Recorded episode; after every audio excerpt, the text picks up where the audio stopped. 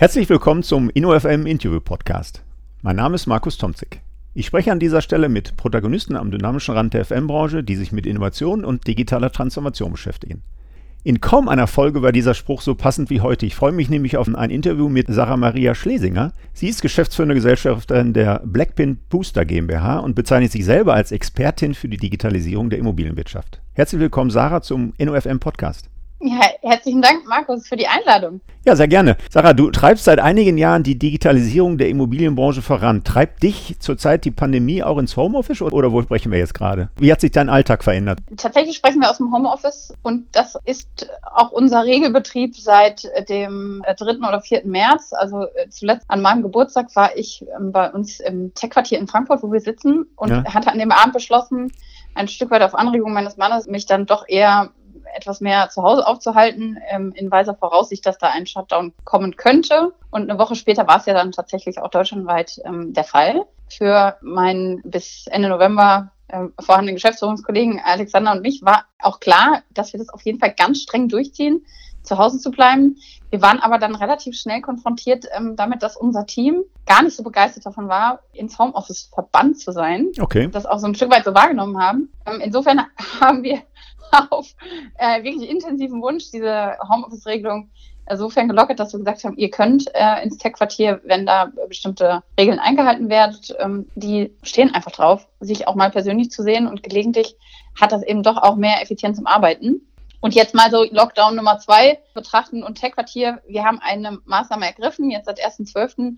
Wir sind ähm, umgezogen in ein geschlossenes Office. Das heißt, wir sind nicht mehr in der Coworking Open Space Fläche, ah ja. sondern eben tatsächlich auch immer noch offen, weil alles Glas. Ähm, also es hat immer noch dieses Feeling, wir sitzen mittendrin.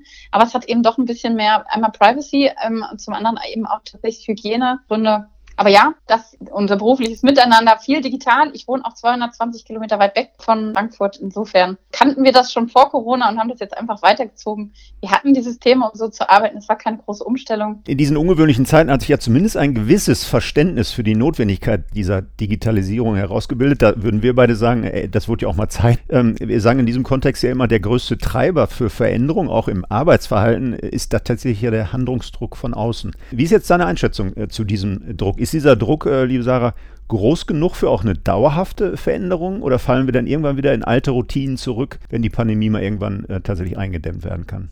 Also vor Corona war äh, digitales Arbeiten häufig so verstanden, dass man seine Daten immerhin schon in Excel hatte und der Druck war auch nicht höher. Dann kam unser Lockdown im Frühjahr, der immerhin dazu führte, dass fast auch in allen Vorstandsetagen das Thema Videotelefonie und ähm, statt physischem Treffen, es geht auch irgendwie digital, Anklang gefunden hat. Ich möchte nicht sagen, sich durchgesetzt hat, aber eben akzeptiert wurde und man eben auch eingesehen hat, es geht vielleicht auch ohne Reisen. Manchmal muss man eben nicht dreimal in einen Flieger verfrachten, um in eine andere Stadt zu fliegen, sondern es geht eben auch eine Stunde am äh, Rechner. Das ist noch nicht der Druck gewesen, um wirklich langfristig Veränderungen herzustellen. Das hat der wunderschöne Sommer dieses Jahr gezeigt. Die digitalen Calls und mehr Homeoffice als vorher haben sich gehalten. Wir sehen jetzt in der Nummer zwei dieses Lockdown Lights und eben vielleicht auch diesem schockierenden Bewusstsein, oh nein, es war eben doch nicht bis zum Herbst erledigt, die Situation bleibt länger. Und zwar nicht so, dass wir jetzt bis Weihnachten alle wieder Friede, Freude und wir haben alles wieder wie vorher haben, mhm. sondern es dauert mindestens Monate, also mindestens bis März, April, bis sich eine gewisse ähm, ja, Öffnung wieder einstellen kann. Und das spannende Feedback, du hast es gerade angesprochen mit dem Druck, jetzt scheint der Druck an der einen oder anderen Stelle eben doch zu steigen. Wir kriegen das Feedback von Partnern, die wir begleiten aus dem etablierten Bereich, dass jetzt eben doch über eine Migration in Cloud-Systeme nachgedacht wird, dass eben doch andere IT-Infrastruktur nochmal angeschafft wird, weil man vorher dachte, naja, es geht auch irgendwie so mit den Laptops, die man hatte und den Rest, den kriegt man irgendwie hin. Es wird eben doch viel konsequenter noch über Digitalisierung als grundlegende Hausaufgabe im Unternehmen nachgedacht. Also Daten überhaupt verfügbar machen und überhaupt Zugänglichkeit zu Systemen. Ich würde sagen, das ist wirklich die unterste Stufe von Digitalisierung, die wir als Grundvoraussetzung sehen, bevor man überhaupt erstmal über mehr Effizienz, bessere Prozesse, Geschäftsmodellerweiterung oder tatsächlich Disruption reden kann. Und ob der Druck von den paar Monaten, auch die Zeitschiene, in der man ja auch Dinge bewegen kann, jetzt reicht, um wirklich unsere ganze Branche einmal von links auf rechts zu ziehen, da schlucke ich einmal schwer ähm, und, und, würde sagen, wahrscheinlich nicht. glaube aber, dass das jetzt in diesen Zeiten viele Weichen stellt, um die nächsten Schritte gehen zu können, dass da auch mehr Bereitschaft für da ist, weil man sich einfach zwangsweise mit was Neuem auseinandersetzen muss und jetzt nicht das Negative voranstellen, sondern vielleicht das Positive. Es gibt durchaus Branchensegmente, in denen ist wahnsinnig viel passiert, weil man eben merkte, wenn der Mensch ausfällt und er ist einfach zwangsweise aus verschiedensten Gründen ausgefallen, dann müssen wir hier uns eine Alternative überlegen ich gehe jetzt mal beispielsweise auf den Nachvermietungsprozess. Ähm, das sind so Bereiche, gerade Wohnungswirtschaft in Teilsegmenten, die vorher überhaupt gar nicht beweglich waren. Hm. In denen ist was passiert. Das ist toll, das ist positiv. Und da kann ich mir nicht vorstellen, dass sich das wieder zurückdreht. Naja, wunderbar. Du hast jetzt schon ganz viele tolle Vorlagen gegeben, die werden wir auch gleich nochmal aufgreifen, Sarah. Lass uns aber zunächst mal ein bisschen über deine Person und deine beruflichen Stationen auch sprechen. Ich bin Kind des Ruhrgebiets, du bist, glaube ich, aus dem Rheinland, aber durchaus in meiner Heimatstadt Essen ja ein bisschen verwurzelt, zumindest ein paar Jahre unterwegs gewesen. Studiert an der Uni Köln, wenn ich richtig informiert bin. War das BWL oder war das was anderes? Ja, bewusst ganz etwas anderes. Äh, und zwar habe ich deutsche Philologie und Geografie sowie Geschichte ähm, als meine Fächer gehabt. Ah ja. Habe immer wieder den Bezug zum Thema Stadt, Stadtentwicklung, ja auch Stadtgeografie, ähm, Entwicklung des ländlichen Raumes äh, dabei gehabt. Immer gerne am Beispiel von Köln, mit der Stadt, mit der ich eng verbunden bin, äh, da geboren an Karneval und äh, freue mich auch äh, so in der Rückschau, dass ich das genau so getan habe, weil mich das in wahnsinnig viele Teilsegmente der Bau- und Immobilienwelt eingeführt hat und einfach viel Historie auch mitgegeben hat, also sowohl über den geschichtlichen als auch den geografischen Teil und damit echt ein, ein breites Verständnis für das, was wir tun. Ich habe meine Studienzeit außerdem äh, dazu genutzt, äh, für ähm, eine Messeagentur zu arbeiten und entsprechend über Hauptversammlungen, aber auch über Veranstaltungen und Messen in ganz viele Branchen reinzuschnuppern. Und von Baumaterialherstellern ähm, bis eben tatsächlich zu äh, Shoppingcenter-Betreibern war da ganz vieles dabei und das ähm, hat auch, glaube ich, immer mehr den Weg konsolidiert in diese Branche hinein, bis ich dann eben gelandet bin in Essen, in dem wunderschönen Essen bei Wunderschön, darauf habe ich jetzt gewartet und das ist nicht ja. abgesprochen. Können wir den Zuhörern äh, zurufen an der Stelle? Das, können, wir den, das können wir, das können wir. Ne? Also ich, ich habe ein großes Herz für das ganze Ruhrgebiet. Ähm, Essen ist eine tolle Stadt, bin da jahrelang, sechs Jahre lang in meiner Konzernzeit wirklich gerne hingefahren. Jetzt müssen wir die Hörer mitnehmen, du warst bei MFI. Ich war bei MFI, genau, solange es noch so hieß. Ähm, habe auch die Uni bei Rodamco-Zeit noch ein kleines Stück weit mitbegleitet hatte das Vergnügen, dort anzufangen. Ähm, also MFI, wer das gerade nicht verratet, ein Shoppingcenter, Entwickler, Bau- und Managementunternehmen, also sprich den kompletten Lebenszyklus in einem äh, Unternehmen abgebildet und äh, gleichzeitig eben Shoppingcenter als eine ganz besondere Assetklasse, weil sie eben so viele Assetklassen vereint. Also neben dem auf der Hand liegenden Handel, ähm, das Thema Gewerbe, das Thema Wohnen ist fast überall ein Thema. Ähm, gibt durchaus auch Center, äh, die Hotellerie dran haben. Logistik muss immer mitgedacht werden, ist also immer auch ein fester Bestandteil. Und insofern erstens breit, äh, was den Lebenszyklus angeht, breit, was die Assetklassen-Thematik angeht und äh, hatte eben dankenswerterweise da auch die spannende Chance, Business Development im geschützten Konzernumfeld voranzutreiben und ab 2010 eben auch das Vorantreiben von äh, digitalen äh, Geschäftsmodellen. Ah ja, gibt einige Parallelen, äh, wo du gerade Messewesen gesagt hast, habe ich auch mal für Mac Brooks Exhibitions äh, bei London eine Zeit lang gearbeitet, die, die so eine Blech und so eine Waste Management organisiert haben, also schöne Parallelen. Bleiben wir aber ein Stück weit bei den Shopping-Centern, äh, Sarah. Wenn ich das Bericht überblicke, bastelst du ja im Grunde nicht an der Digitalisierung des Einzelhandels, bist also nicht Totengräberin deines ehemaligen äh, Arbeitgebers MFI an der Stelle, aber wie schätzt du das ein? Hat die Shopping-Center-Welt tatsächlich eine Perspektive in dieser digitalen Transformation oder ist das ein Auslaufmodell ähm, in dem Konzepten, wie du es noch kennengelernt hast bei der MFI und bei der Uni bei Rodamco. Also ich frage vor einem ganz speziellen Hintergrund. Wir haben jetzt heute Nachmittag noch nach unserem Interview habe ich einen Call mit Uniball, wo wir ein gemeinsames Wahlpflichtmodul konzipieren für das Sommersemester nächsten Jahres, wo die Studenten eben in das Shopping Center Setting reinbringen. Die sollen eine kleine Schnitzeljacht machen und bestimmte Projekte semesterbegleitend ähm, erfüllen an der Stelle. Würdest du jetzt sagen, um Gottes Willen, keine jungen Absolventen mehr ins Shopping Center Umfeld locken oder hat das noch Zukunft? Aus deiner Perspektive? Ganz aufregende Frage. Also alleine über meine Zeit im Shopping Center Konzern habe ich dafür eine ganz äh, große Affinität. Besuche auch echt gerne Shopping Center als Anschauungsmodelle, ja, um das auch strukturell mir anzuschauen, ähm, welche Läden da sind. Habe jetzt gerade mein Team auf eine kleine Exkursion neben dem Tech-Quartier in Frankfurt liegt äh, Skyline Plaza ähm, von der ECE mitgenommen, um einfach mal auf ein paar Basic Facts aufmerksam zu machen. Was lernen wir in dieser Corona-Krise? Was sehen wir eigentlich da, wenn wir da durchlaufen? Rein immobilientechnisch. Das sind Orte, an denen kann man so viel Wissen auch vermitteln über, wie funktionieren Immobilien, wie wenig andere Assetklassen. wenn es um jemanden geht, der seine Ausbildungsstelle sucht oder eine Tätigkeit, bei der er weiß, das macht er nicht bis zur Rente, sondern er möchte Know-how mitnehmen, dem kann ich es nur ans Herz legen. Und ähm, auch jetzt auch so dein Thema hier ein Stück weit zurückzukommen. Shopping Center Management sind nach wie vor, da hat sich nichts geändert, auch wenn sich das Arbeiten ändern, noch hoffentlich auch noch weiter ändern wird und auch ein bisschen digitaler wird, sind 13 Jobs in einem. Das ist so wahnsinnig spannendes, vieles Know-how auf einem Fleck. Das kriegt man an anderen Stellen in dieser Form ganz selten weil es eben nicht nur Facility Management ist, nicht nur TGA, Gebäudesteuerung, nicht nur Tür auf, Tür zu, Orga-Themen, kaufmännisches Property Management, ähm, sondern eben tatsächlich auch dieses Standort. Marketing, diese direkte und zwar große Kundenfrequenz, die jetzt mit Sicherheit in Corona nicht so hoch ist, wie sie ist. Wir sehen das Ladensterben. Du hast mich nicht gefragt, ob ich Einzelhändlerin werden will oder ob das jemandem ans Herz legen möchte, sondern ob Shopping Center eben etwas ist, das aussterben wird. Das kann ich mir nicht vorstellen. Es wird aber, und wir können so ein bisschen schielen, äh, deadmalls.com in den USA, was passiert, wenn eben da kein Fortschritt stattfindet oder mhm. auch den asiatischen Raum, die ebenfalls große, ja zum Teil Trümmer da stehen haben, aber eben sich schon ganz andere Nutzungsmöglichkeiten ähm, haben einfallen lassen. Also Shopping Center, ich würde es auf keinen Fall abschreiben. Ich bin auch im Beirat äh, der Reboot, ähm, also dieser Innovations- und Zukunftskonferenz des German Councils, würde das auf jeden Fall immer weiter unterstützen. Das ist eine spannende Assetklasse, die vor einem massiven Wandel steht.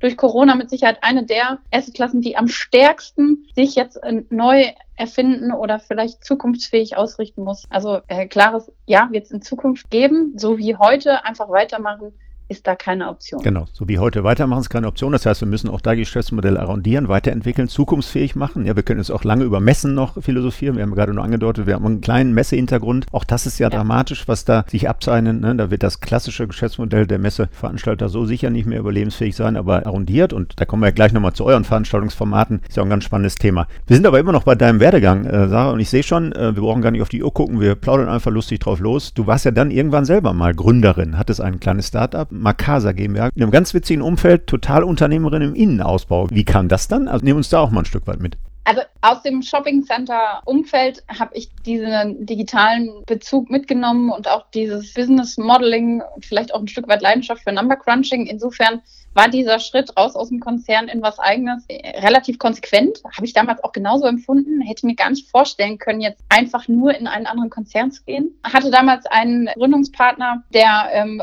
ebenfalls von MVI kam, den vormaligen Vorstand Center Management, der äh, dieses Experiment dann mit mir einging. Und ja, diese Affinität für Innenausbau beziehungsweise Innenausbaukonfigurationen und dann die Vermittlung eben tatsächlich auch der, der Komplettdienstleistung, die da dran hing. Das war damals, ist es heute auch noch, ein, ein total relevantes Brandthema. Also ich weiß nicht, ob du selber schon damit äh, zu tun hattest, dein Haus zu renovieren oder den Ausbau, äh, sei es nur eines Badezimmers oder eben einer kompletten Immobilie neu aufsetzen zu müssen. Da geht am Ende einfach niemand raus und sagt, boah, war das schön, das möchte ich jetzt direkt wieder machen war genauso wie vereinbart, ist genau in der Zeit abgelaufen, war genauso schnell. Genau, wir sagen dann immer, und da fällt der Kunde äh, zwischen die Gewährleistungsritzen der sieben beteiligten Gewerke. Am Ende ne, muss er so. das alles selber im Mängelmanagement beheben. Ja, ja, genau. Ich weiß, was du genau, meinst. War, genau, es war immer teurer als gedacht, es war, hat immer mehr Nerven gekostet, ne? es war immer länger und es sind immer irgendwelche Überraschungen passiert. Gilt sowohl für einen Neubau als auch noch viel schlimmer für den Bestand. Und wir haben eben, ein Großteil der Gebäude in Deutschland sind Wohnimmobilien oder haben auch Wohnimmobilienanteil. Also wir sind bei 42,x Millionen Wohneinheiten in Deutschland. Das ist massiv und über 50 Prozent sind da in privater Hand. Insofern war das damals auf jeden Fall ein guter Riecher, in diese Richtung zu gehen. PropTech hieß das Ding damals noch nicht. Ne? Das Wort gab es im deutschen Markt noch gar nicht. Hm. War ein toller Start. Das Problem ist bis heute nicht gelöst. Diese Idee, die dahinter steckt, dieses Sonderwunschmanagement, also konfigurierbare Lösungen, weil am Ende wollen sowieso 90 Prozent einen hellen Eichenboden, eine weiße Sockelleiste, eine weiße Wand und vielleicht mal irgendwo ein Highlight dran getackert. Das ist fast überall das Gleiche. Also unser Wunsch nach Individualität versus, wir haben doch alle relativ ähnliche Geschmäcker. Man kann das eben konfigurierbar machen und damit, also Konfiguration ist ja nichts anderes als die Überlegung, wie kann ich Prozesse standardisieren? Wie kann ich sie damit effizienter machen? In diesem Fall einmal den Bedarfsermittlungsteil, was wird eigentlich gebraucht, dann das, was will ich einbauen, das, was kostet es und wie geht das eigentlich mit dem Einbau. Das ist ja der Grundgedanke, an dem hat sich bis heute nichts geändert. Wir sind im Baubereich nicht so weit.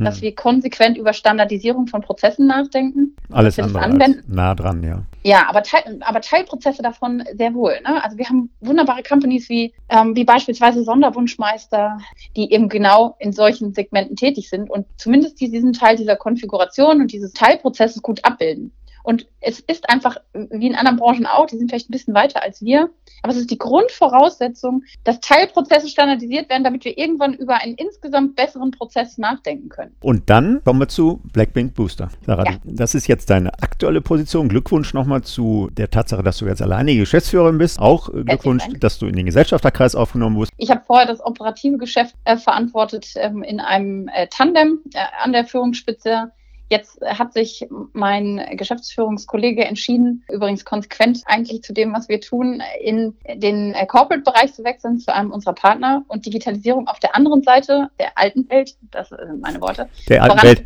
Können wir ruhig sagen, ne? Also der, das war der Alexander Ubach-Utermüll, der, der jetzt als Head of Strategy Business Development zu Techem gewechselt ist, ne? Also, also konsequenterweise genau in der Strategie. Aber es war ja auch konsequent, dass du mit der Erfahrung aus deinem Startup, äh, wenn man so will, auch PropTech, äh, in ein, äh, damals war es ja noch ein Accelerator, Accelerator gewechselt bist, weil du mit deiner Erfahrung in diesen Tech-Unternehmen dann neue Tech-Unternehmen in dieser Early Stage an der Stelle ja beraten hast. Der, der Name, also ich finde den faszinierend, aber wie kommt der zustande? Also ich weiß, Booster ist in Elektrotechnik irgendein so Spannungs- und Leistungsverstärker, aber Blackprint Booster? Erklär uns, nimm uns kurz mit, wie ihr zu dem Namen gekommen seid. Ähm, sehr gern. Also Blackprint Partners, äh, die Company, die ursprünglich äh, gegründet wurde von Alexander Ober-Uttermühl und auch Paul Feldhoff, Mr. Netzwerk der ähm, deutschen Immobilienwirtschaft mit den Real Estate Fonds und Co. Ähm, also Mr. Und Netzwerk und Mr. PropTech, das waren deine Vorgänger. Das äh, sind die beiden Gesellschafter von Blackprint Partners und die beiden haben tatsächlich dann eben auf, durchaus aus Initiative aus der Branche raus, also von Unternehmen wie Commerz Real, wie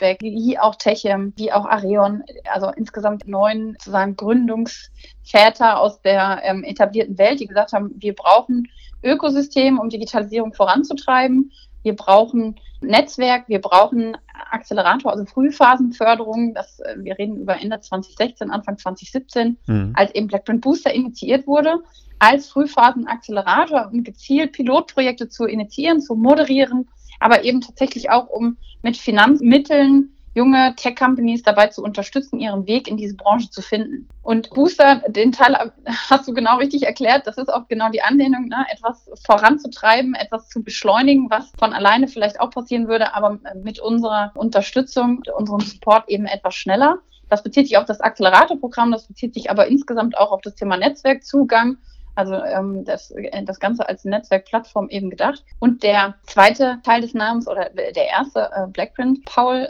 hat eine große Affinität zu Weinen. Ah. Es gibt auch den Blackprint Den Wein. Schneider, den von Schneider, ja? Den, den von ja, Schneider, wunderbar. genau. Okay, ja, genau. Solltest, du bei uns im Büro, genau, solltest du bei uns im Büro vorbeikommen, ähm, dann, dann wartet da vielleicht auch ein Tröpfchen auf dich. Es gibt eine ähm, Partnergesellschaft äh, von uns, Stoneset Partners, da klingelt es vielleicht bei dir auch. Es gibt auch von Schneider den Wein Seinsatz. Insofern, äh, das tatsächlich daher kommt, ähm, die Weinliebe hat auch diesen Namen gesetzt. Ah, okay. Sehr sympathisch an der Stelle, aber war für mich jetzt schwierig, dieser Transfer. Also selbst in meiner Recherche habe ich nicht äh, zusammenbekommen, wo es herkam. Aber wunderbar. Jetzt hast du es gerade ja angedeutet. Ihr wart so in den ersten Phasen dieses Unternehmens, ihr ja ein PropTech-Accelerator. Ich bin mir ziemlich sicher, ich bin ja genauso zwischen diesen Welten unterwegs wie du mit deiner Tätigkeit. Einerseits PropTechs, auf der anderen Seite sehr etablierte und ich sag mal auch zum Teil ja sehr tradierte Player der Immobilienwirtschaft. Und ich glaube, nicht alle äh, können dieses Accelerator-Thema schon so wechseln. Vielleicht nimmst du unsere Hörer nochmal mit. Was macht jetzt ein Accelerator? Was ist das für ein Geschäftsmodell? Mhm. Also Accelerator ist ein Coaching-Programm für Startups, um sie in ihrem Business Development zu unterstützen und sie gezielt mit etablierten Unternehmen äh, zu vernetzen. Das war jetzt die sehr High-Level-Antwort und könnte auf alle Branchen zutreffen. Mhm. Wenn es um das Programm von Blackprint geht, dann ist das nicht eins zu eins vergleichbar mit Acceleratorenprogrammen, beispielsweise andere Unternehmen anbieten. Also jetzt mal auf etwas kommen, Plug and Play ähm, bietet auch Vernetzung an mit etablierten. Ähm, es gibt viele Acceleratorenprogramme in anderen Branchen, die sind zum Teil einfach auf ja, diesen Business Development Part angesetzt, also ein paar Basics mitzugeben, wie führe ich ein Unternehmen, wie rechne ich Reisekosten vernünftig ab, ähm, wie setze ich ein VC-fähiges Pitch-Deck auf? auf?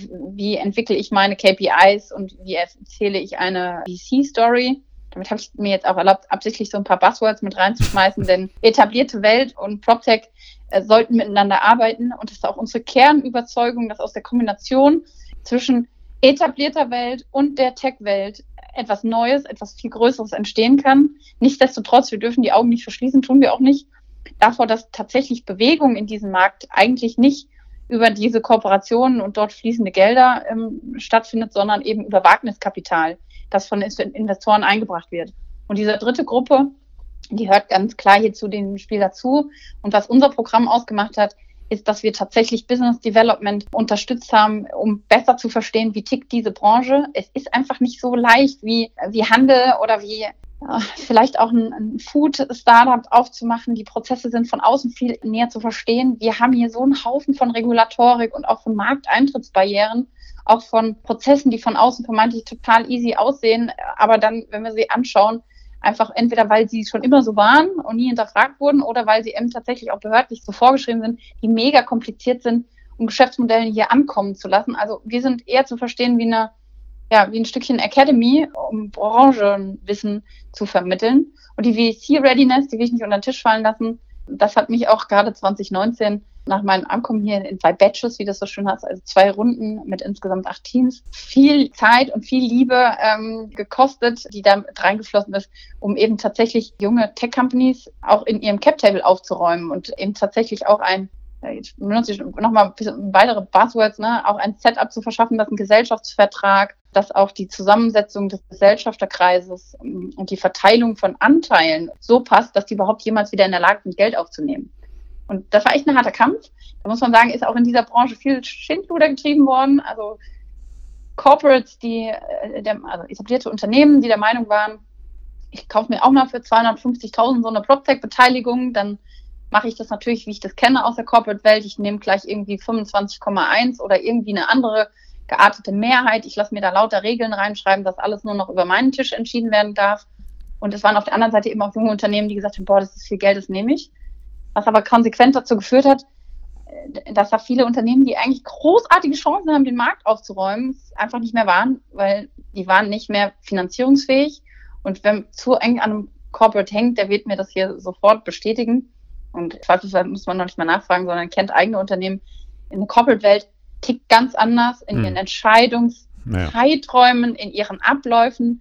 Und wir selbst sind an ähm, an 20 Unternehmen beteiligt. Wenn dort eine Entscheidung getroffen werden muss, und ich sage sowas wie zu einem Notar gehen, äh, da muss eine Beteiligungsdokumentation durchgelesen werden, das sind häufig 60, 80 Seiten ähm, mit Regeln, eben nicht nur ein Gesellschaftsvertrag, sondern ganz viel, was da dran hängt, dann ist das einfach super aufwendig. Und das dann am nächsten Tag eben zurückzuspielen, um am übernächsten Tag eben schnell zum Notar zu gehen, weil es anders nicht geht, das ist undenkbar undenkbar, wenn ein Corporate damit drin hängt.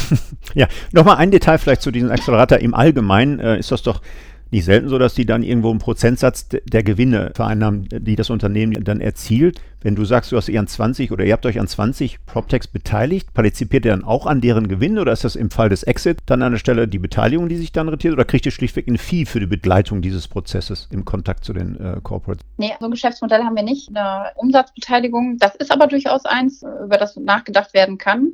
Wir sind hier den Weg gegangen, dass die eben genannten Initiatoren auch dieses Fonds Geld eben in einen BaFin-registrierten Fonds einlegten, um diesen Unternehmen tatsächlich auch Geld in Form von Beteiligungs-, also Wagniskapital zukommen zu lassen. Okay. Und wir haben Minderheitsbeteiligungen, also wirklich ganz, ganz kleine Tickets, die wir da ähm, gemacht haben. Also wir halten Anteile an diesen Gesellschaften und wir kriegen nicht die Gewinne.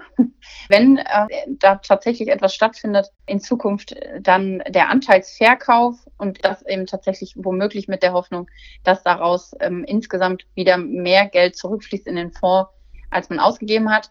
Muss da an der Stelle aber auch ganz ehrlich sein, es gibt Gründe, warum das, was wir hier machen, eher eine Ausnahme ist. Also ein Frühphasenaccelerator mit einem Frühphasenbeteiligungsfonds, das ist nichts, womit man Geld verdient, das okay. ist etwas, was nur Geld kostet. Das macht eigentlich erst Sinn, ab wesentlich größeren Investments in die Companies und dann irgendwann mal eben tatsächlich auch perspektivisch von zehn Beteiligungen zwei, die eben auch echt gut funktioniert haben, hm. sodass da ähm, Gewinne zurückfließen. Das war auch nie äh, der Ansatz, das hier als ein tragfähiges Geschäftsmodell zu haben.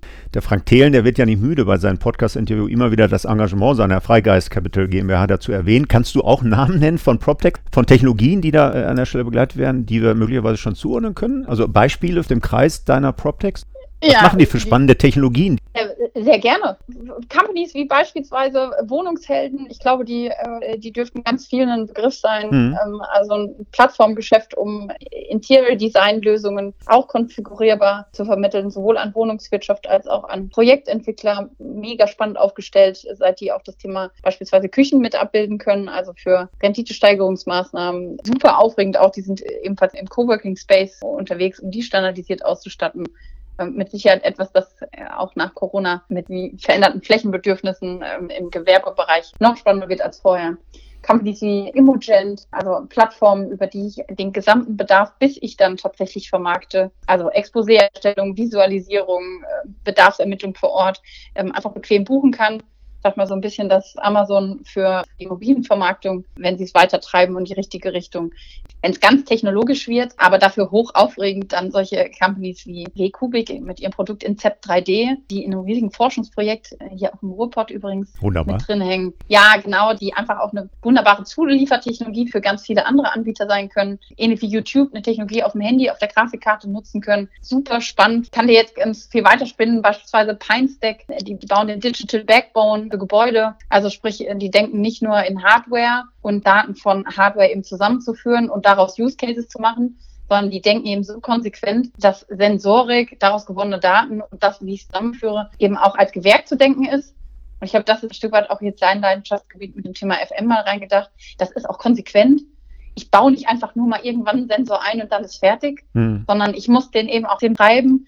Das ist genau wie Aufzüge ein super breites Feld. Deswegen ist es aufregend zu denken und Aufzug ist vielleicht ein gutes Schlagwort. Thema Simplify als Digitalisierer von Aufzügen, gerne aus dem Portfolio, als einfach eines der aufregendsten, aber komplexen äh, Prozesse ähm, und auch Gewerke ist, die wir haben, die sind da unglaublich weit vorne. Vielleicht so mal als einen kleinen Umblick, wo wir da, ja, wunderbar. was wir da schon alles getan haben. Also ja, ich, ich kenne in der Tat ja einige, ne? Und ich wusste nicht, dass Blackprint Booster dahinter steht. Von daher spannend. Also ich glaube, das äh, ist eine ganz, ganz wertvolle Arbeit. Jetzt seid ihr ja auch mehrfach ausgezeichnet worden. Ich glaube, du hast damals schon in deinem PropTech äh, einen Innovationspreis bekommen und ich habe jetzt äh, Auszeichnung Managerin, Macherin, Jahresdeutsche Excellent Preis im Januar 2019 und jetzt Zier und da bin ich dann auch in den äh, sozialen Medien nochmal sehr aufmerksam geworden auf euch. Zieher mit einem eurer Kernprodukte jetzt. Ihr seid ja so ein bisschen aus dem Accelerator rausgewachsen und ein Kernprodukt ist jetzt das Tech Scouting und habt ihr den Best Practice äh, Innovation Award für, von der Zieher im Innovationsbericht 2020 bekommen. Da können wir jetzt auch nochmal ein Stück weit verbleiben, denn das ist ja ein spannendes Projekt, dieses Tech Scouting. Das ist die konsequente Weiterentwicklung der Vernetzung zwischen etablierten und Tech-Companies.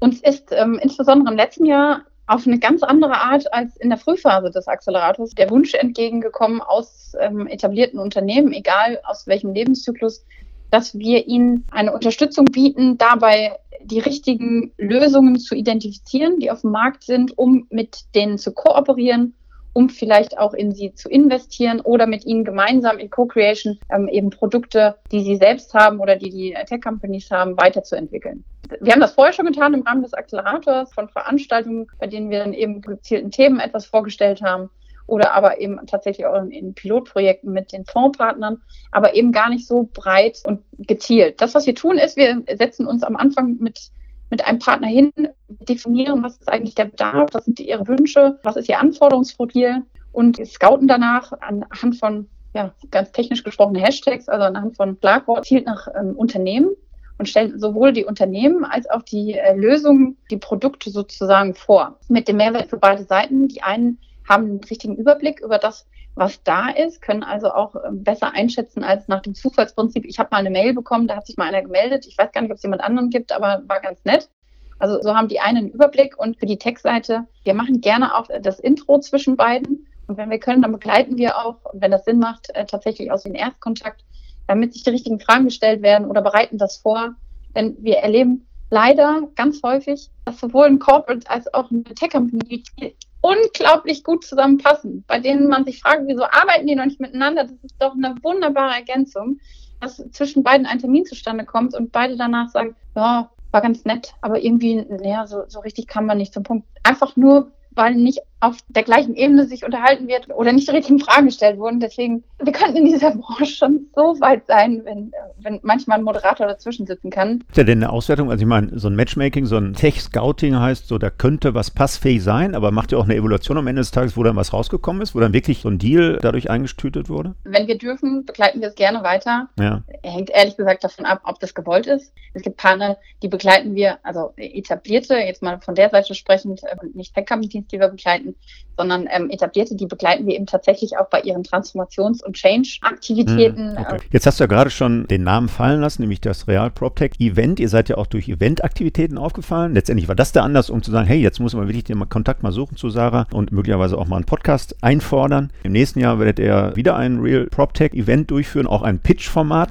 sich nicht auch irgendwann mal ausgepitcht, Sarah? Man hört immer wieder, dass so der eine oder PropTech auch leid ist, äh, ständig zu pitchen. Aber ihr sagt, nein, im nächsten Jahr wird nochmal gepitcht und wir machen dann nochmal ein großes Pitch-Format. Aber insgesamt eure Aktivitäten vielleicht nochmal so ein Stück weit, auch im Kontext der Gesamtaktivitäten der Blackprint Boosters. Also die Real PropTech ja. fing ursprünglich mal an als Future PropTech in 2017 hat sich seit 2019 in die Real PropTech umgetauft, weil the future becomes real. Es ist nicht mehr alles Zukunftsmusik. Wir sind jetzt mittendrin. Oh ja. Die Real PropTech ist eine Fachkonferenz zur Digitalisierung, Innovation und Nachhaltigkeit in der deutschen Bau- und Immobilienwirtschaft. Heißt, sie positioniert Experten rund um diese Themen, macht Strategien ähm, und Visionen auf, wo kann es eigentlich hingehen, von Menschen, die aus der Branche oder aber zum Teil auch ganz bewusst eben nicht innerhalb unserer Branche, sondern in anderen Branchen mit gleichen Themen beschäftigt sind, soll den Kopf aufmachen, liefert Content,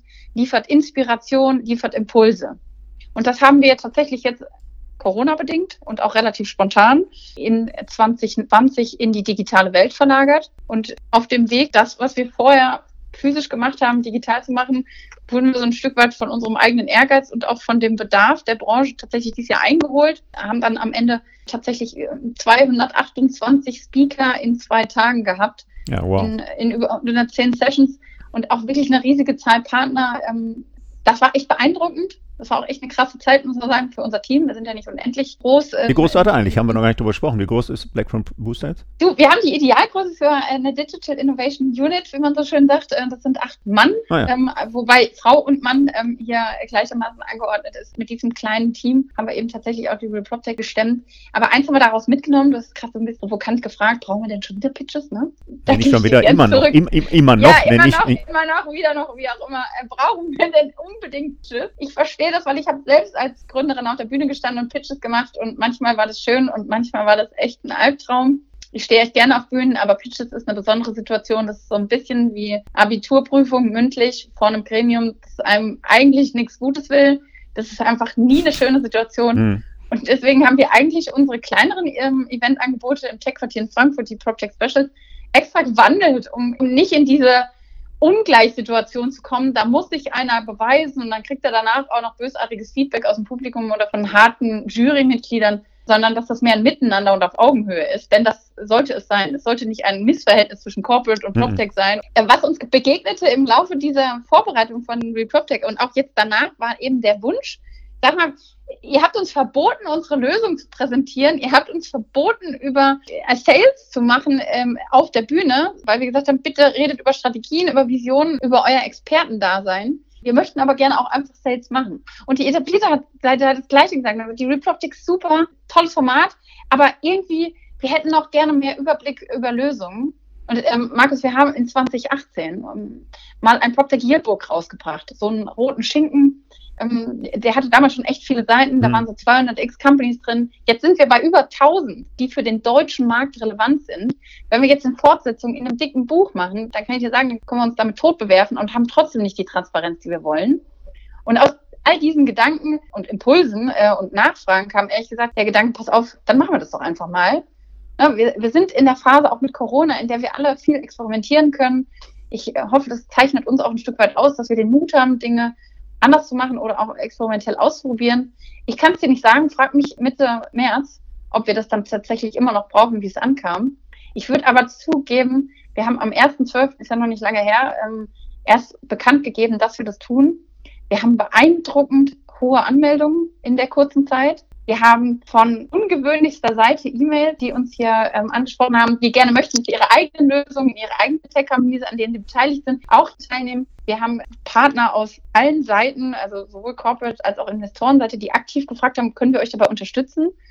Also insofern würde ich jetzt mal sagen, ich kann es nicht sagen, ob Pitches sich nicht vielleicht überlebt haben, aber die Transparenz zu schaffen für die eine Seite und Bühne zu kriegen für die andere Seite sind immer noch ein Grundbedürfnis, das da ist. Dann kommen wir doch nochmal zu diesen beiden Welten, äh, Sarah. Wir bewegen uns ja, wie gesagt, beide, ich mit meinem Podcast so ein bisschen und du über verschiedenste Aktivitäten. Ihr bringt diese beiden Welten zusammen über Matchmaking-Funktionen.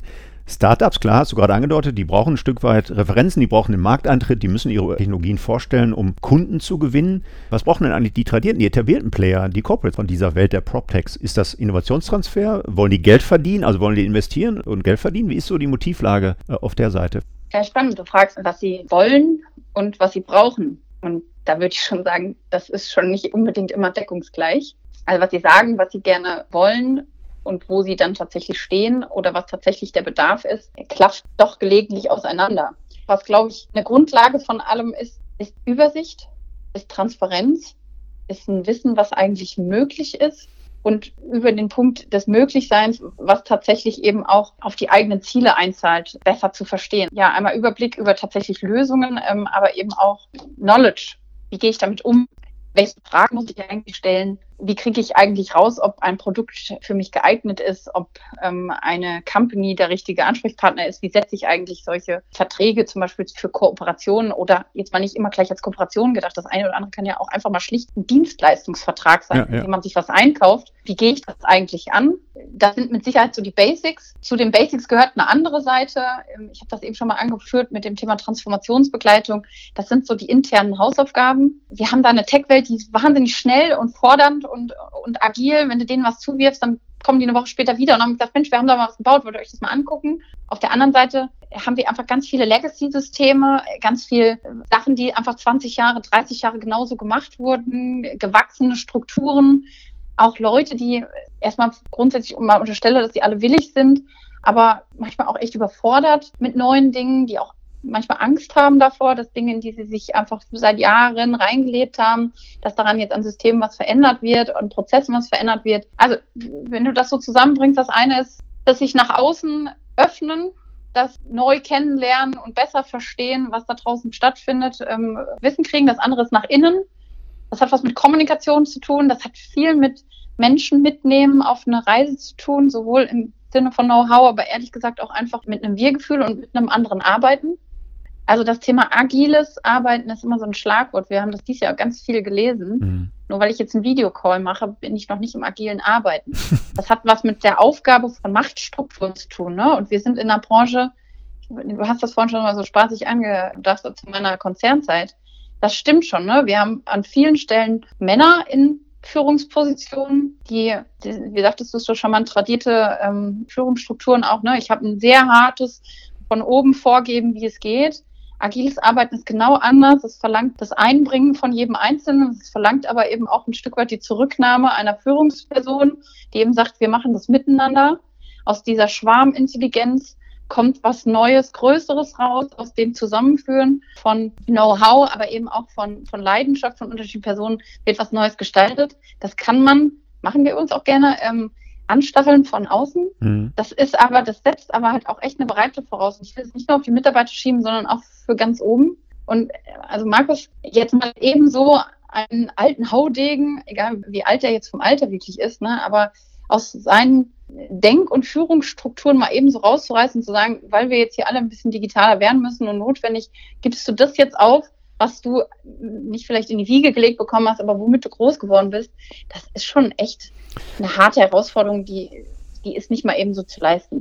Genau, das ist ja eine der Aussagen, die ich glaube glaub ich am meisten in meinen Podcast-Folgen auch gebracht habe. Der Mensch ist der einzige Enabler für solche Veränderungsprozesse, für solche Entwicklungen auch anzustoßen. Es sind nicht die Algorithmen, sondern es ist der Mensch der einzige Enabler. Aber gleichzeitig, Sarah, ist der Mensch ja die größte fleischgewordene Innovationsbarriere, weil er sich eben nicht in Frage stellen will, weil er sich nicht seine Kompetenzen, die er über Jahrzehnte angefuttert hat, eben äh, ad hoc äh, in Frage stellen will. Ne? Also ganz spannende Konstellation. Ich, ich hätte ja nach Learnings, nach Haltstricken gefragt, wenn du diese unterschiedlichen Welten zusammenbringst. Aber du hast jetzt schöne Ausführungen schon zu gemacht. Ähm, also eine ganz spannende Thematik. Es gibt ja auch sowas wie Alibi, CDO und so ein Window Dressing, dass ich mich nur mal mit digitalen Schlagworten in meinen Flyern aufwerten will und aber wirklich nichts Wirkliches verändern will. Ne? Also im Grunde sehr beharrungsresistent in meinem stehenden Umfeld äh, ganz wohlfühle, aber so ein bisschen nach außen dokumentiere, naja, jetzt bin ich aber auch noch digital und ganz modern und ganz innovativ unterwegs. Ne? Da sind ja viele Buzzwords, die da fallen. Also mit Blick auf die Zeit, Sarah, würde ich, ich sagen, da haben wir schon schöne Ausführungen von dir gehört. Ich würde nochmal auf ein anderes Thema kommen. PropTech Germany 2020. Du hast eine ganz spannende Studie gemacht, zusammen mit meiner Kollegin Vera Rock. Gibt es da so ein paar Highlights, ein paar Learnings, die du uns hier in dem Podcast noch mitgeben kannst? Erfolg braucht Bühne ist mit Sicherheit einer der ganz großen Erkenntnisse, die vielleicht klar waren, aber in schriftlicher, wissenschaftlich erwiesener Form nochmal es deutlicher machen, dass PropTech-Geschäftsmodelle fast durchgängig heute noch nicht den Erfolg haben, den sie haben könnten, weil Daten nicht zur Verfügung stehen. Wir haben so eine charmante Karikatur da gemacht, wo die etablierte Seite diverse Fragen stellte, aber die PropTech-Seite eigentlich nur nach einem verlangte, nämlich nach Daten, Daten. Wir würden euch gern helfen, wir würden gern schon mehr für euch tun, wir würden auch gern noch viel präziser eure Fragen beantworten, wie viel mehr Effizienz bringt mir das in Zeiteinsparungen, in weniger Kosten oder in mehr Umsatz, kann einfach nicht beantwortet werden, wenn von der etablierten Seite einfach nicht die Daten geliefert werden über das heutige Ist, die Transparenz überhaupt zu schaffen, was haben wir denn heute und, und wie könnte es gehen, ist bei der Tech-Seite eigentlich der größte Verhinderer von noch besseren Produkten, noch gezielteren Angeboten. Ähm, wenn man so durchgeht, dann sind dabei eben auch relativ viele Hürden für den Markteintritt in Deutschland und auch Hürden oder Herausforderungen für den Aufbau von Geschäftsmodellen in der digitalen Bau- und Immobilienwirtschaft rausgearbeitet worden. Das ist schon wirklich höchst aufregend gewesen, das mal so in der Liste vor Augen zu haben. Mhm. So Dinge, die man so aus dem Bauch raus weiß, einfach mal verschriftlich zu bekommen. In meinen Augen war das höchst überfällig, dass wir uns mal die Seite PropTech auch anschauen wir haben Digitalisierungsstudien zum Teil im, im vierten, fünften, sechsten Jahr, die von großen Verbänden ähm, oder auch von großen Beratungshäusern rausgegeben werden, die uns ja jährlich äh, Einschätzungen geben, wie denkt die etablierte Seite über sich selbst. In denen ist die PropTech-Seite bedauerlicherweise bisher nie mitgefragt worden. Und ich oh. glaube, wir sind im, im, Markt, in dem es überfällig war, dass eben das tatsächlich auch endlich mal ähm, angefragt wurde. Und jetzt kommt ein zweiter Schritt dieser Studie, denn das war ja der qualitative Teil. Ähm, jetzt kommt die Quantifizierung.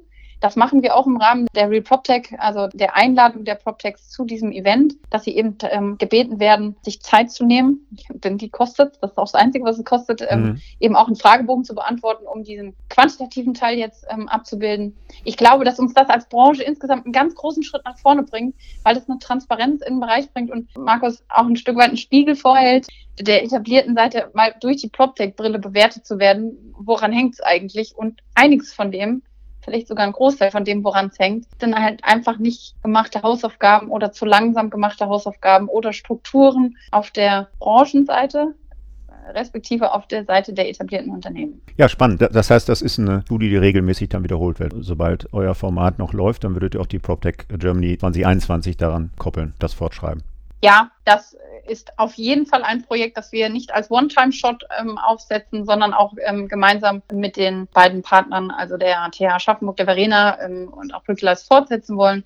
Und wir können uns auch vorstellen, ich glaube, das macht Sinn, dass man tatsächlich sogar noch einen gemeinsamen Schritt geht, um Corporate und PropTech-Seite miteinander abzugleichen. Aber auf jeden Fall, da wirst du Spannendes von uns in Zukunft lesen. Wunderbar. Sarah, mit Blick auf die Zeit jetzt ein letztes Thema vielleicht noch und zwar den Blick in die Zukunft. Ein Stück weit Prognose, welche Herausforderungen eine solche Immobilienwirtschaft jetzt noch äh, meistern muss. Äh, da, da, schwirren ja viele Themen, Disruption, Plattformisierung und so weiter. Ich habe eine der letzten Tagungen, der ich eine Keynote halten durfte, habe ich so ein Thema Wohnen as a Service mal angesprochen. Also ganz andere Perspektive mal auf so ein Thema in der Wohnungswirtschaft, im wohnungswirtschaftlichen Kontext. Wie ist deine Perspektive auf die Zukunft? Was sind so die, die großen Herausforderungen auch für die PropTech-Szene in der Zukunft? Ist das auch so ein Thema Nachhaltigkeit, ist das so ein Thema? Plattform hast ja gerade auch schon Beispiele gegeben. Was sind so äh, aus deiner Perspektive die großen Herausforderungen der Zukunft? Nachhaltigkeit ist Schlagwort auf jeden Fall. Es kommen über die Agenda 2030 der UNO ähm, oder auch den Green Deal der EU, die sich das auf die Fahne geschrieben hat, da federführend zu sein ähm, in diesem Bereich. Anforderungen meint Regulatorik, weil begriffen worden ist, mit irgendwie Freiwilligkeit kommen wir nicht voran diese ähm, jetzt zum Teil schon im Januar greifenden Themen wie eine Taxonomie oder eine Benchmarking-Verordnung, das sind alles wunderbar abgefahrene Namen, die so klingen, als haben sie mit uns alle nichts zu tun. Das reguliert einen Markt und zwar nicht den Immobilienmarkt, sondern den Kapitalmarkt. Aber ganz viel von unserem Business hat damit zu tun. Also wir sitzen in Tech-Quartier in Frankfurt in der Nähe der, der großen Finanztürme. Das hat einen Grund, weil eben auch Fintech und PropTech oder ganz viel von dem, was am Finanzmarkt passiert, eben ähm, mit Immobilien zu tun hat. Also ganz viele Transaktionen und ähnliches. Wenn der Kapitalmarkt reguliert wird und beispielsweise die institutionellen Fonds neue Auflagen bekommen an Reporting, dann müssen die irgendwo herkommen. Äh, das muss auch irgendwie gelöst werden. Und das hat am Ende eben Auswirkungen vom Asset Manager zum, äh, zum Property Manager, zum Facility Manager, zu demjenigen, der die Sensoren einbaut, um die ganzen Daten überhaupt zu erfassen. Also bis ins kleinste Detail nach unten hat das Auswirkungen auf unsere Branche. Ein paar davon sind schon angekommen, also verstärkte Reporting-Anforderungen, bei manchen eben noch auf freiwilligen Basis. Ähm, das wird sich aber ganz massiv ändern. Das trifft nicht nur Neubau, sondern auch Bestand. Ich kann ein paar andere Schlagworte reinwerfen, sowas wie eine Energieeffizienzrichtlinie, also das Thema Transparenzschaffung bei Verbräuchen, mhm. ähm, bis hin das 2027 auch im letzten Mietwohnungsbestandsobjekt klar sein muss, dass dem Mieter regelmäßig benannt wird, wie viel Verbrauch hat er denn jetzt nun an, an Wärme oder anderen messbaren äh, Dingen. Dafür muss noch so viel Substanz geschaffen werden, äh, die, für die originär wir verantwortlich sind. Und ähm, auf die Frage, was kommt da noch auf uns zu und woran müssen wir da mit Sicherheit noch ran oder uns erwarten? Ich finde, wir sollten nicht immer nur auf uns selber gucken und unsere eigene Branche. Wir sollten mal ein bisschen einen Blick nach außen haben. Wir werden nicht ewig äh, in unserer eigenen Suppe kochen, beziehungsweise es wird einfach von außen passieren, dass uns Leute absichtlich in diese Suppe spucken, weil die ist hochattraktiv. Hier werden so große finanzielle Summen bewegt hier geht es um so große, werthaltige Assets. Es gibt heute schon große Tech-Companies, die sind unterwegs. Ich weiß, bei dem einen oder anderen hat es zum Aufatmen geführt, dass beispielsweise Google mit dem Projektentwicklungsprojekt äh, Sidewalk Labs in Kanada, in Toronto, in der Corona-Zeit im September sozusagen das Handtuch warf und sagte, okay, wir machen da noch nicht weiter. Guck mal, die stellen es ein, die kriegen es doch nicht hin. Ich wäre da echt vorsichtig die haben in diesen anderthalb Jahren, in denen sie dieses Projekt vorantreiben durften, so viel Know-how gewonnen darüber, wie ich einen ganzen Stadtteil, also nicht nur ein Quartier, einen ganzen Stadtteil in sich neu mache mit beheizten Fahrradwegen, mit Holzern aus Timberholz, mit Offsite Construction, mit Logistikthemen, so tief durchdacht, das Wissen geht nicht wieder weg. Und ob die das jetzt da bauen oder ob politischer Gegenwehr eben nicht, sondern woanders, wir sollten uns klar sein, da sind Player auf dem Markt, die sind nicht innerhalb unserer Branche, sondern die sind von außerhalb. Ne, so wie Tesla ähm, erst nicht ernst genommen wurde und jetzt als größter Konkurrenz von Daimler und BMW da zu sehen ist, so sollten wir auch diesen Blick haben, dass wer nicht rechtzeitig aufsteht, auch betrogen, aber dass eben tatsächlich da auch ähm, Innovation von außen in unsere Branche getragen wird. Das kann eine spannende Chance sein für alle, die das mitgehen. Kann aber eben tatsächlich für viele, die sich nicht rechtzeitig bewegen, auch eine echt existenzielle Bedrohung werden. Mhm. Ich habe das ja ähnlich vor ein paar Tagen mal auf LinkedIn diskutiert mit diesem fast schon berühmten Beispiel von den Video-Streaming-Diensten. Ne? Als der Jeff Bezos gefragt wurde, wer ist sein größter Konkurrent, dann hat er gesagt Netflix. Und als der Tim Cook gefragt wurde, was der größte Konkurrent von Apple TV Plus ist, hat er gesagt Netflix. Und als dann aber der CEO, der Reed Hastings von Netflix gefragt wurde, was ist dein größter Konkurrenz, hat er gesagt, TikTok. Think outside the box, guck mal, welche Akteure im Umfeld möglicherweise eine ganz andere Bedarfslage äh, schaffen. Nicht mehr so phänomenologisch strukturorientiert im engeren Sinne den Bedarf decken, sondern tatsächlich funktional abstrakt eine ganz andere Ecke aufblenden. Sarah, gibt es perspektivisch in deiner Wahrnehmung mal den TikTok in der Immobilienwirtschaft? Und da ist mir egal, ob das ein Big Elephant Player ist oder einer der Piranhas, ne, den ihr möglicherweise auch unterstützt, also irgendein PropTech an der Stelle. Wird es mal einen TikTok in der Immobilienwirtschaft geben und wirklich Disruption gelebt? Auf jeden Fall. Ganz klares auf jeden ich Fall. Würde, auf jeden Fall. Ich würde auf die äh, großen setzen. Ne? Tencent baut gerade einen Campus, der ist größer als Manhattan. Wir haben im asiatischen Raum Stadtentwicklungsprojekte, die sind der Wahnsinn, wenn man vergleicht, wie lange wir hier brauchen, um einen Flughafen zu bauen. In der Zeit haben die Dinge ähm, errichtet. Äh, das ist echt unheimlich. Tencents originäres Thema ist nicht eigentlich ähm, Projektentwicklung und neue Städte hochziehen. Das machen die auch noch. Aber das können sie halt auch auf einer, klar, andere Regulatorik, ne? aber das wird uns nicht ewig schützen vor Innovation, dass wir uns hier so viele Regeln auferlegt haben. Oder aber es hängt uns so weit ab, und das wollen wir nun auch nicht als Wirtschaftsstandort. Ich würde auch, ähm, Google habe ich eben schon gesagt, ich würde Amazon nicht vernachlässigen. Die haben in den USA eine Beteiligung an ähm, einer der größten Baufirmen, also Häusle-Hochbaufirmen und mhm. Makler-Companies. Die vertreiben direkt ein 5000 Euro Amazon-Paket, dass wenn du die Bude kaufst, kannst du erst für 5000 Euro Sensoren da for free mit reinhängen. Wozu machen sie das? Also zum einen kriegen sie neue Daten, zum anderen sind sie direkt dran an ihrem Kunden und es ist auch gleichzeitig der Entry in eben das Construction Business Denn das fehlt ihnen heute noch. Wenn du das jetzt alles zusammennimmst, Amazon ist im Smart Building Bereich, aber eigentlich haben sie schon Anteile von Construction Companies. Google denkt über Projektentwicklung nach äh, von ganzen Stadtteilen. Tencent baut einen ganzen Campus. SAP hat eigentlich schon die ganze Software ähm, in place, was die ganzen Grundlagensysteme angeht, also den deiner Daten, um überhaupt Geschäftsmodelle zu ermöglichen. Dann ist ja nur konsequent, dass sie auch die Features haben. Da bin ich mir nicht sicher, ob unsere großen Konkurrenten äh, irgendwie das Immobilienunternehmen von nebenan sind. Und wenn du das jetzt noch weiter spinnst, äh, auch über den Finanzbereich, also würde uns echt gut tun, wenn wir ein bisschen Tempo zulegen und vielleicht mal so einen Blick über den Tellerrand nach außen halten, um auch nochmal zu kapieren. Warum tut uns das gut, jetzt zu digitalisieren, statt abzuwarten? Denn wir müssen nicht auf unseren Konkurrenzcompany von heute warten, sondern wir sollten ein bisschen mehr im Blick haben, was da von außen passiert. Und irgendwie wäre es doch schön, Markus, wenn viele von den heute irgendwie vertrauten Companies auch in Zukunft noch eine Rolle spielen würden. Ne? Unbedingt, Sarah.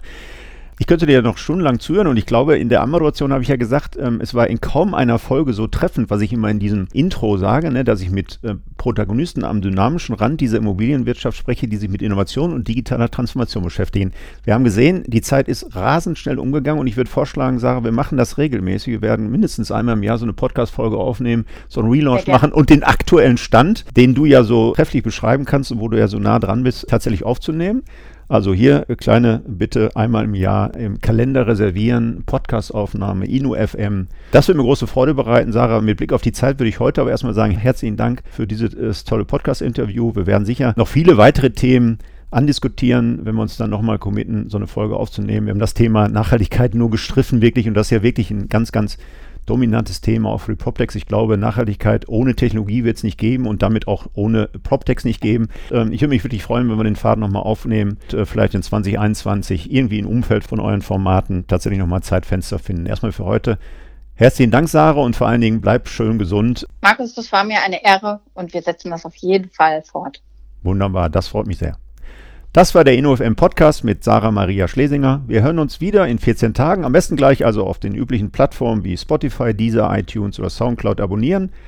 Und dann wird Ihnen die nächste Folge an einem Freitag gleich angezeigt. Bis dahin wünsche ich Glück auf und bleiben Sie gesund.